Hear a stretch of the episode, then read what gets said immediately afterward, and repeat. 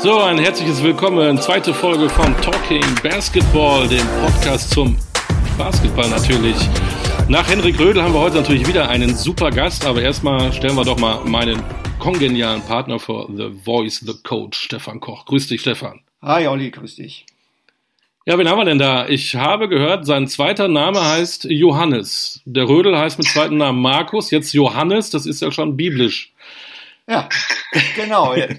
Das, das, das, ist schon biblisch, aber der Markus und der Johannes haben auch was miteinander zu tun, denn der Johannes ist eines der großen Talente und einer der jungen Nationalspieler in Anführungszeichen, dem man völlig zu Recht eine große Zukunft voraussagt. Und noch ein kleiner Hinweis, er äh, ist groß geworden in der bayerischen Landeshauptstadt, war dann mal ausgeliehen in eine Barockstadt und rockt jetzt die Löwenstadt. Wahnsinn. Wer kann das denn wohl sein? Vielleicht stellt er sich selber vor. Wer ist denn da? Ja, Hallihallo. Ähm, Karim Jallo.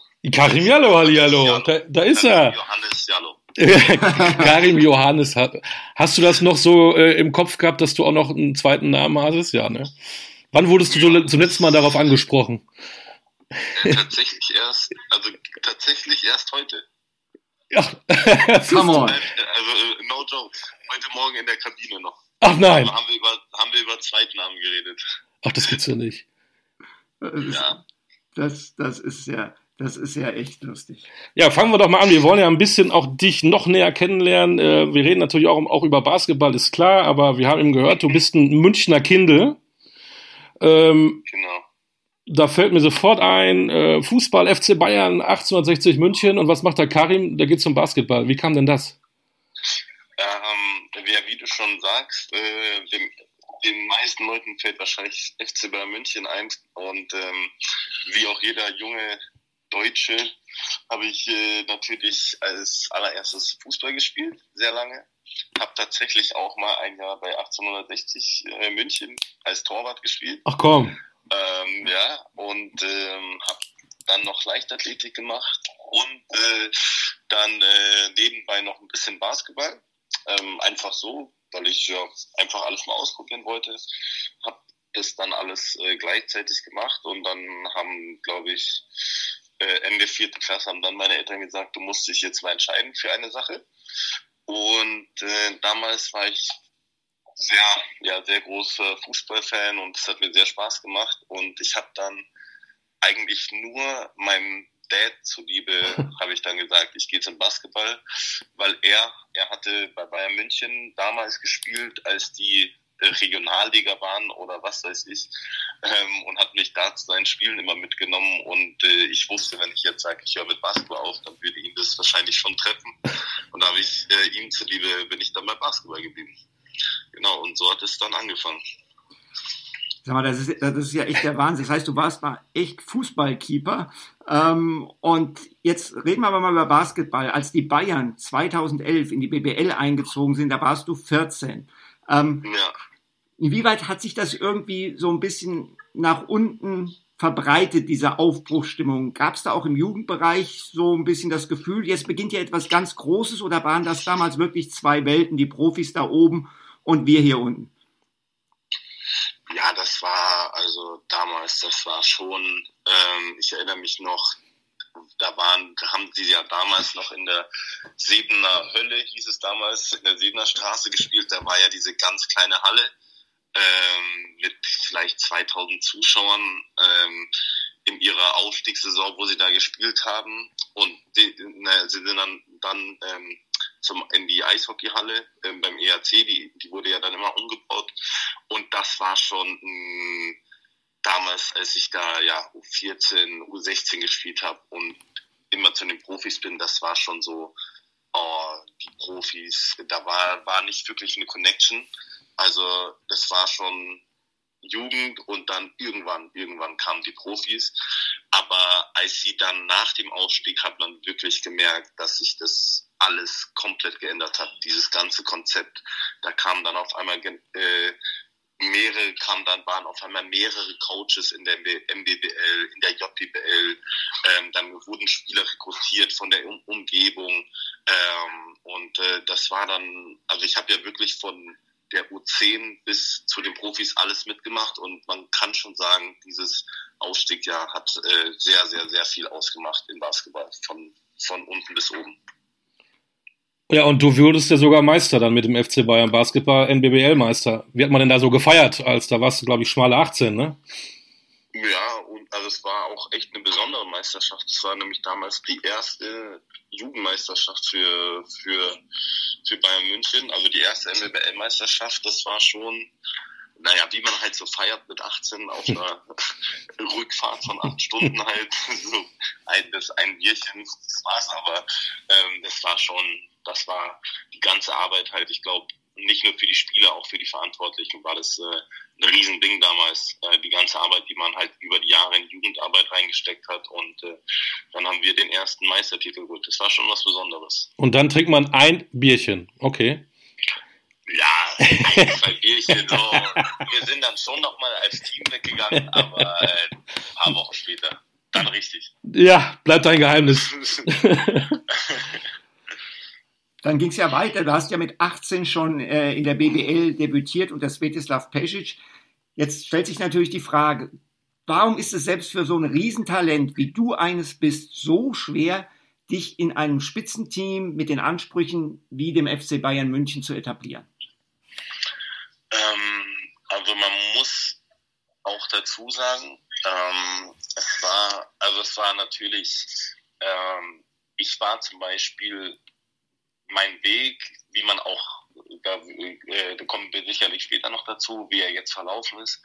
Ähm, man muss dazu sagen, ich war bis ich bis ich 16, 17 war, war ich immer nur ein Rollenspieler und ähm, war nie wirklich, äh, also bin nie wirklich großartig aufgefallen, da ich halt am Anfang auch immer nur der Energizer war, nur verteidigt habe. Ähm, gescored eher weniger. Deswegen in der MBBL ähm, schauen die Leute halt sehr viel auf Scoring und sonst was.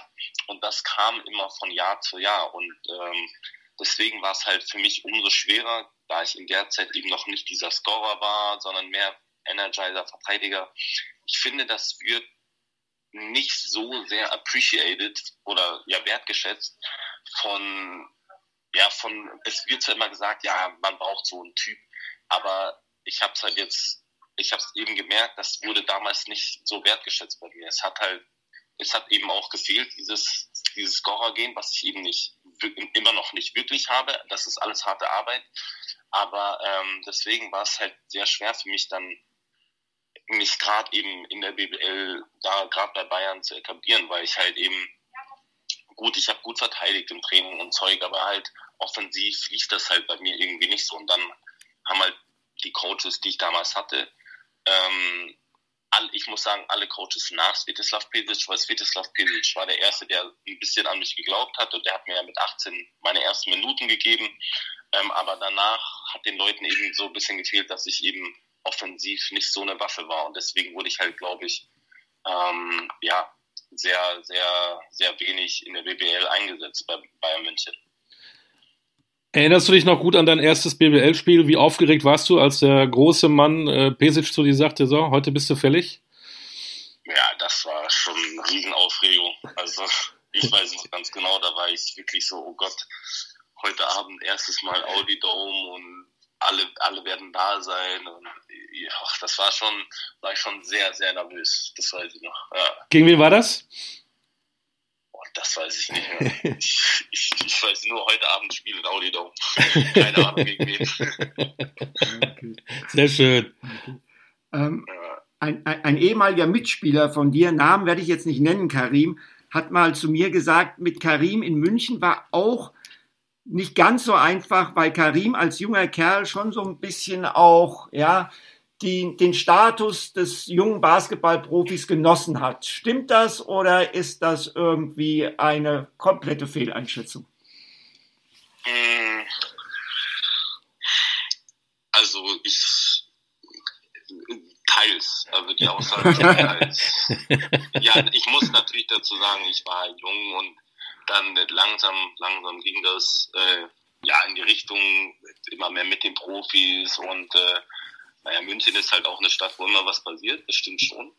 Ähm, und äh, ja, ich war da auch oft unterwegs, früher, ganz, ganz bestimmt. Aber man muss auch dazu sagen, äh, deswegen sage ich teils, ich habe halt damals, als ich da war, bis, bis zu meinem letzten Jahr halt äh, manchmal in drei Mannschaften trainiert, MBBL, Pro B, erste Liga, dann äh, okay, dann ist MBBL irgendwann weggefallen, dann war halt Pro B die ganze Zeit, dann immer erste Liga. Also ich war halt wirklich nur nur am Trainieren und ich weiß, äh, ich glaube, alle werden mir dazu stimmen, wer die, wer die, wer die jugoslawischen Coaches kennt, der weiß, was Training ist, dann auch wirklich vier Stunden Training. Ähm, und ich, ja, dann ist man halt eben ein bisschen rausgegangen, um Kopf frei zu bekommen. Aber natürlich als, äh, als junger Spieler, jetzt bin ich ein bisschen schlauer, wäre es vielleicht sinnvoller gewesen, ein paar Mal mehr einfach bessere Recovery zu machen. Aber es war ja immer nur nicht mehr als ein Bierchen, das wissen wir ja. Eben, absolut.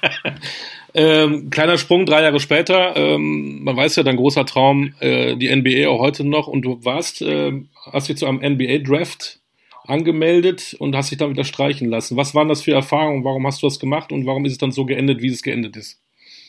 Mm, na, ich habe mich, äh, das war mein ich glaube, das war genau das Jahr von, bevor ich nach Ludwigsburg ausgeliehen genau. äh, wurde, da ähm, ja, waren immer mal wieder irgendwie, äh, also Scouts bei den Spielen und ähm, ich hatte halt ähm, mit meinem Agent damals haben wir uns einfach ein bisschen Feedback geholt. Ähm, die haben halt bei den Teams rumgefragt, einfach nur wie hoch das Interesse ist und ähm, das Interesse war eben bei manchen Teams auf jeden Fall da.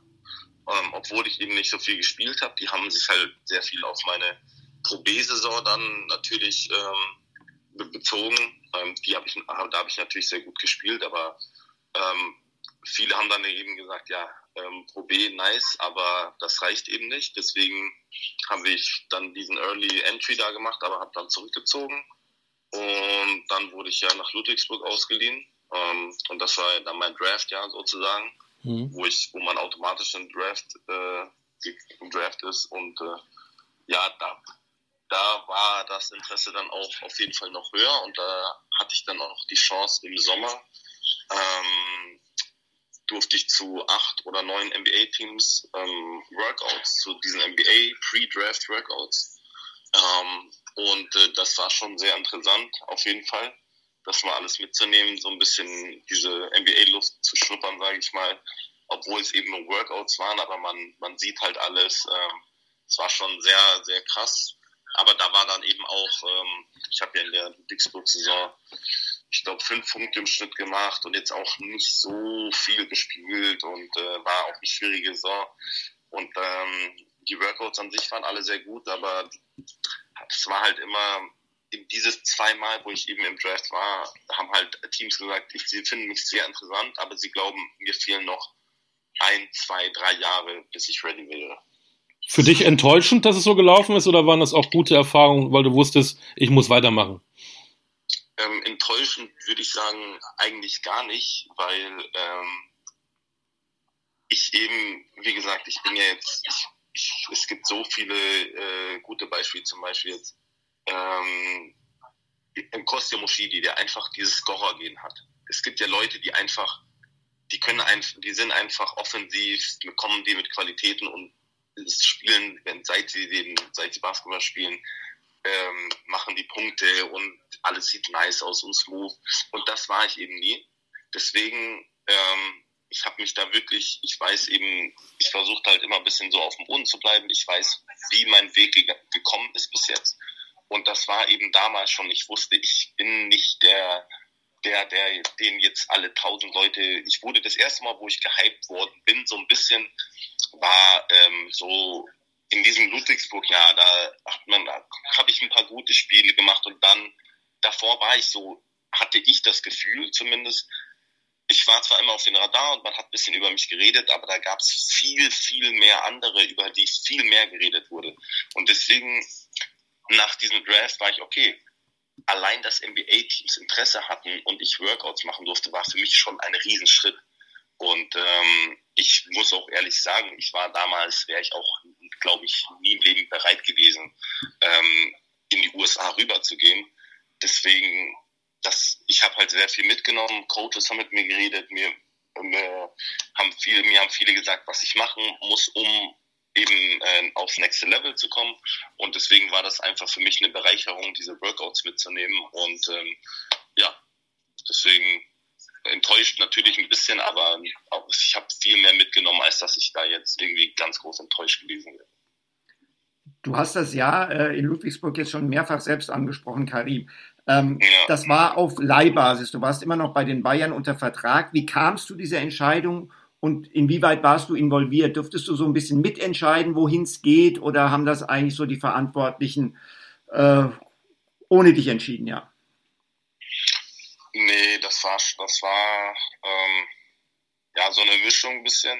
Ähm, ja, mit meinem Agent, äh, mein Agent hat damals äh, ja das vorgeschlagen und äh, ja, München hatte denen dann zugestimmt und dann, ähm, genau, so wurde das dann irgendwie eingefädelt. Also waren alle involviert schon. Aber wessen Entscheidung war es letztendlich, dass es Ludwigsburg wurde? Deine, die deines Agenten, die der, der Verantwortlichen des FC Bayern? Wer hat den letzten Call gemacht? Ähm, äh, darauf möchte ich nicht näher eingehen. okay, alles klar. Gut. Da muss ich erst noch, ja. erst noch ein Bierchen trinken. Dann Du hast Ludwigsburg erlebt. Äh, kurzer Blick jetzt in, in, in die Gegenwart. Ähm, letztes Jahr, also let, ja, Gegenwart, letztes Jahr, schön. Ähm, Vizemeister, jetzt sind sie wieder vorne. Hättest du damit gerechnet, dass sie sich so entwickeln? Ja, sie waren, sie waren ja eigentlich, ich glaube, fast jedes Jahr seit John Patrick in den Playoffs, wenn ich mich recht erinnere, außer unseres. Man muss dazu sagen, deswegen, ähm, die, also unser Jahr, ich sag mal, war jetzt so ein bisschen, ähm, war jetzt nicht das beste Jahr in Ludwigsburg, ich sag mal, für, für den Verein, für mich und so weiter. Deswegen, ähm, aber wie gesagt, die Jahre davor waren sie immer in den Playoffs und es war, in dem Jahr waren es auch nur war, hat ein Sieg oder zwei Siege am Ende gefehlt. Deswegen, also ist jetzt für mich keine Überraschung, dass sie, dass sie jetzt äh, dieses Jahr wieder in den Playoffs sind und äh, dass sie jetzt so weit oben stehen oder ich weiß jetzt gar nicht, wie viele Siege sie haben, aber ich glaube, sind Erster, oder? Ja, ja. Erster, mhm. ja. Ja, das schon überraschend, aber dass sie jetzt ähm, immer, dass sie da oben stehen, jetzt auch äh, letztes Jahr, ähm, wundert mich nicht so stark. Ähm, dann bist du 2019 nach Braunschweig gewechselt. Ja. Äh, Henrik Markus Rödel hat gesagt, dass es für Karim Johannes Jallo eine super Entscheidung gewesen sei, diesen Wechsel vorzunehmen. Siehst du das exakt genauso? Auf jeden Fall. Auf jeden Fall. Ja. Was waren denn für dich die ausschlaggebenden Faktoren, dass du gesagt hast, Braunschweig, das wird mein Ding? Ähm, ja, wir haben im Sommer äh, vor zwei Jahren mit meinem Agent haben wir halt, äh, meinte er, ja, äh, Braunschweig hat sehr großes Interesse.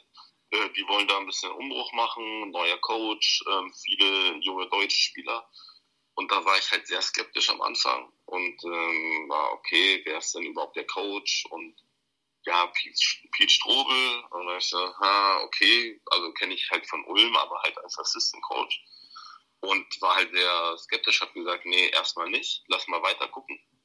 Und dann hatte ich äh, mit, äh, mit Pete das erste Mal am Telefon gesprochen und danach war ich äh, überzeugt, sag ich mal. Okay. Mit welchen Argumenten hat er dich denn dann geködert?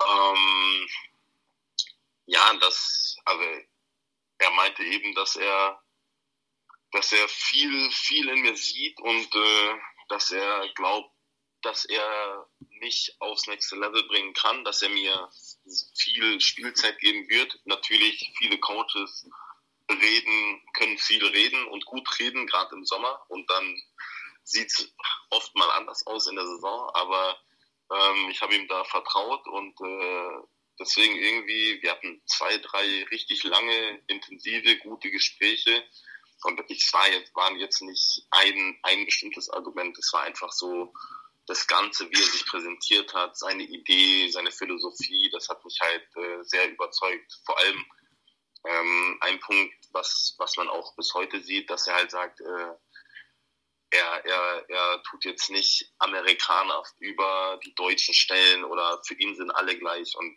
wenn du gut spielst, wirst du spielen. Und wenn nicht, dann nicht. Aber das sind nicht diese mit diesen Vorurteilen und sonst was. Das finde ich, hat mich, hat mich überzeugt, dann ähm, ja, nach Braunschweig zu wechseln.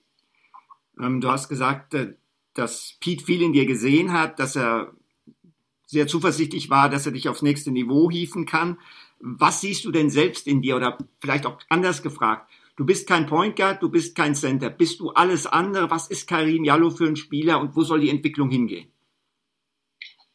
Ja, also ähm, Point, Guard, Point Guard tatsächlich jetzt nicht wirklich, aber ähm, ich sag mal so zwischen zwei und vier kann man mich äh, da sehr variabel einsetzen. Ähm, man hat zum Beispiel, man sieht es ganz gut, letztes Jahr habe ich sehr viel vier gespielt.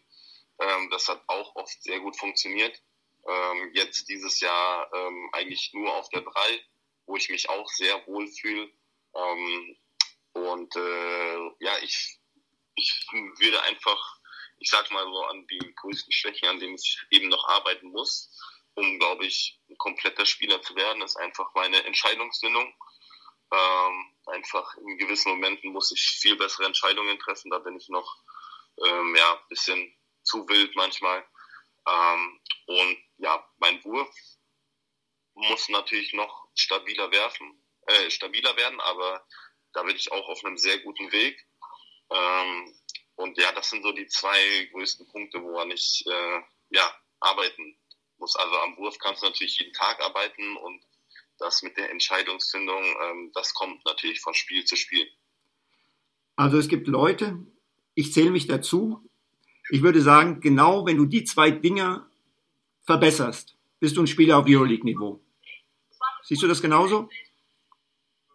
Ja, denke ich, denke ich auch. Ähm, jetzt wollen wir noch mal ähm, drüber sprechen, äh, dein Spiel.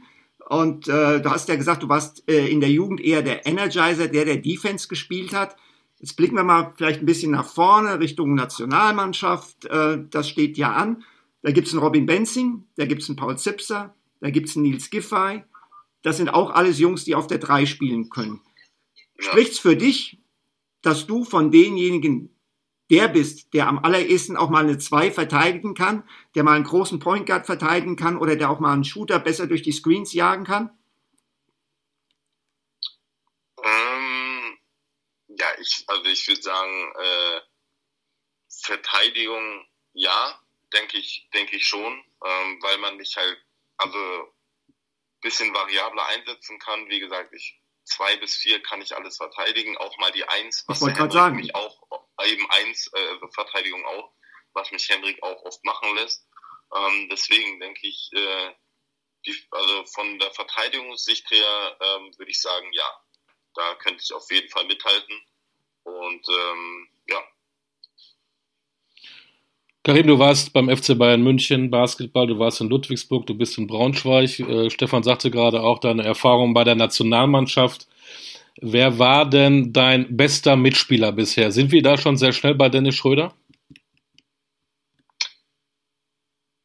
Nein, das Ding ist, ich habe mir mit ihm eigentlich nur zwei Spiele gemacht, deswegen mhm. ähm, ist das ein bisschen schwer zu sagen. Also man also Dennis natürlich steht außer Frage, wie er mich äh, von Tag eins hat er mich äh, direkt unter seine Finte genommen und äh, deswegen, also super Typ. Aber ich sage jetzt mal, mit dem ich wirklich richtig gespielt habe, bester Mitspieler war Anton Gavel.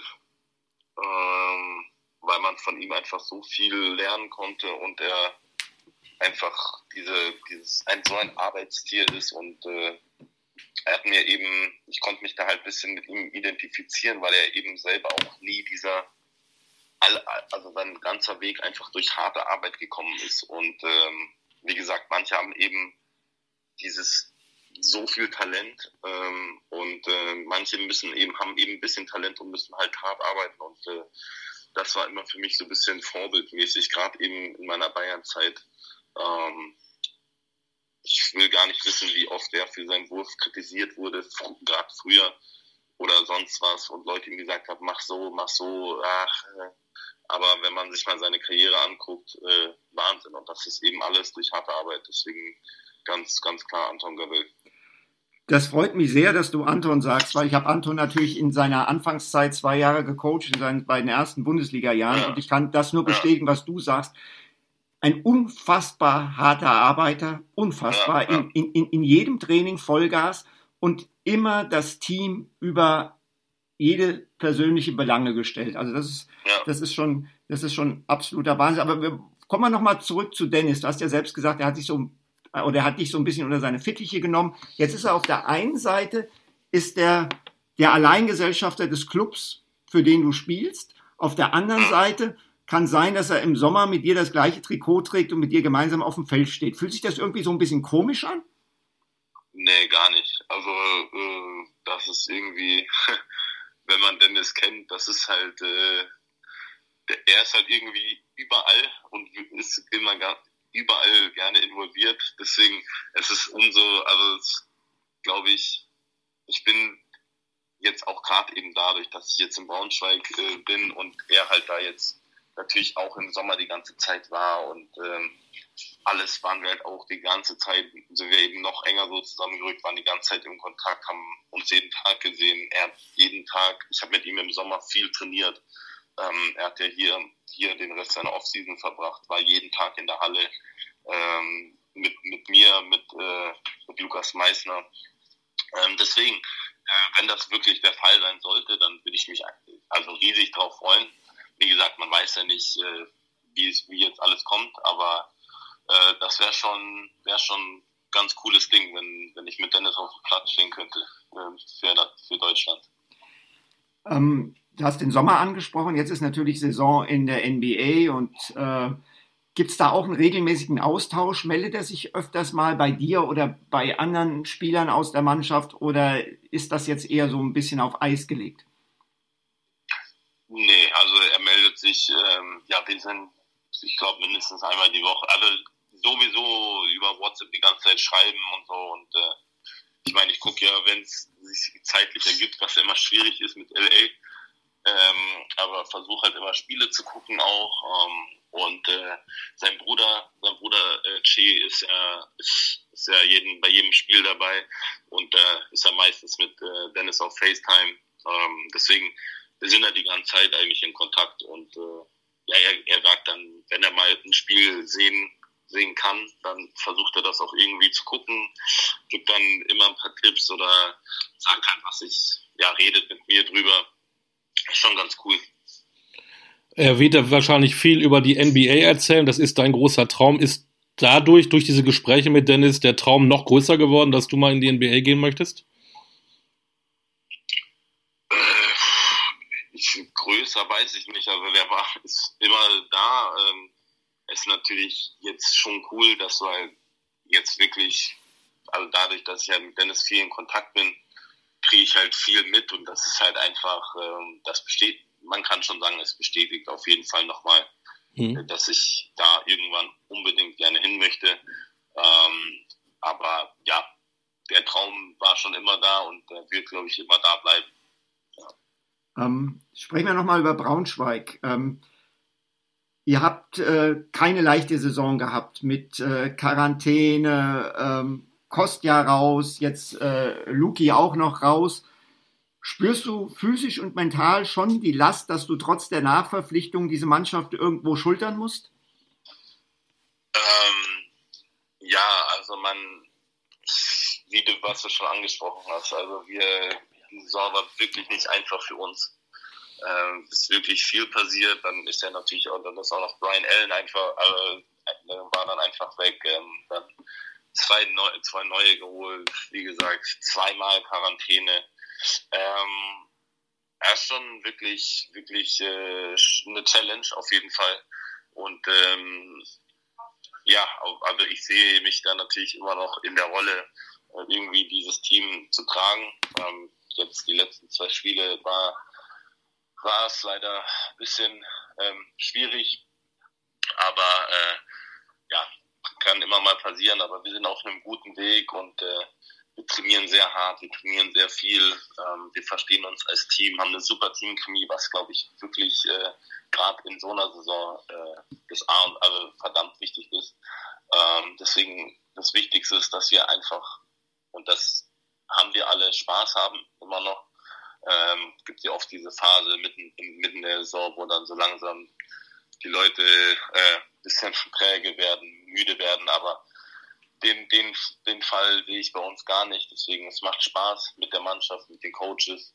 Und ähm, ja, das müssen wir nur noch gewinnen. Kurz nochmal, so haben wir auch angefangen, ein bisschen äh, zu dir und deiner Familie. Du hast einen Bruder, der ist fünf Jahre jünger, spielt auch Basketball. Wie weit ist der? So, ähm, ja, der, der ist leider ähm, gerade erst mal raus mit zwei Kreuzbandrissen. Uh. Ja, äh, deswegen muss ist jetzt in der zweiten zweites Mal Reha und Aufbauphase. Müssen wir jetzt mal gucken, wie das wie das ausgeht, wie lange das dauert. Ähm, Was hätte ja, er denn für ein Potenzial, wenn er jetzt gesund wäre? Ja, ein sehr großes. Äh, er war so auf demselben Weg wie ich, sage ich mal. Alle, vielleicht ein Jahr ein bisschen später, weil er war nicht so richtig committed ähm, bis vor zwei Jahren und dann hat er sich angefangen auf Basketball zu konzentrieren, dann hat er richtig gut gespielt, ähm, aber ja, dann eben zweimal die Verletzung tut halt schon weh. Mhm. Und eine Frage noch, ähm, du hast Wurzeln aus Gambia. Ja. Warst du da mal? Ja. Ich habe mal den Stefan gefragt, wie die Hauptstadt von Gambia heißt. Äh, er er müsste googeln, glaube ich. Stimmt. Genau, was, du, du weißt noch, wie war das da so? Was hast du da für Erlebnisse? Ja, da war ich äh, viermal bis jetzt, sogar, let, äh, nee, also nicht letzten Sommer, Sommer 2019. Äh, ist wunderschön, ist direkt am Meer, ähm, hat äh, wunderschöne Strände. Ich habe natürlich auch noch Familie, die habe ich halt besucht. Ähm, und äh, also da kann man richtig, richtig gut Urlaub machen, kann ich jedem nur empfehlen. Und da gibt es den Domoda, habe ich gelesen. Weißt du, was das ist? Das Domoda. Das Domoda, siehst du? das ist, äh, das, ist äh, das Nationalgericht dort. Genau. Was ist das? Und das ist ähm, Reis mit äh, Lamm in Erdnussbuttersoße. Klingt doch gut. Das klingt ganz fabelhaft. Und dazu ein Bierchen. Dazu ein Bierchen. Da sind wir am Ende mit dem Bierchen. Gönn dir eins. Toll, dass du dir die Zeit genommen hast. Ähm, fast wäre es Talking Fußball gewesen, weil du wärst da fast ähm, Keeper eines Fußballvereins geworden. Schön, dass du die ja. Zeit genommen hast für Talking Basketball. Sehr gerne. Vielen Dank für die Einladung. Ja, vielen Dank, Karim. Äh, hat richtig Spaß gemacht. Du bereitest mir in dieser Saison unglaubliche Freude. Ich sehe euch sehr, sehr gerne spielen mit dir an der Spitze. Und ich sage nur weiter so und ich drücke alle Daumen. Vielen, vielen Dank. Dankeschön. Karim, alles Gute. Bis bald. Danke, Jungs. Ciao. Ciao. Das war Talking Basketball, wieder eine Folge. Nächstes Mal. Wir verraten noch nicht, wer da ist. Es ist sicherlich eine Überraschung. Stefan, vielen Dank. Alle 14 Tage Talking Basketball. Seid dabei.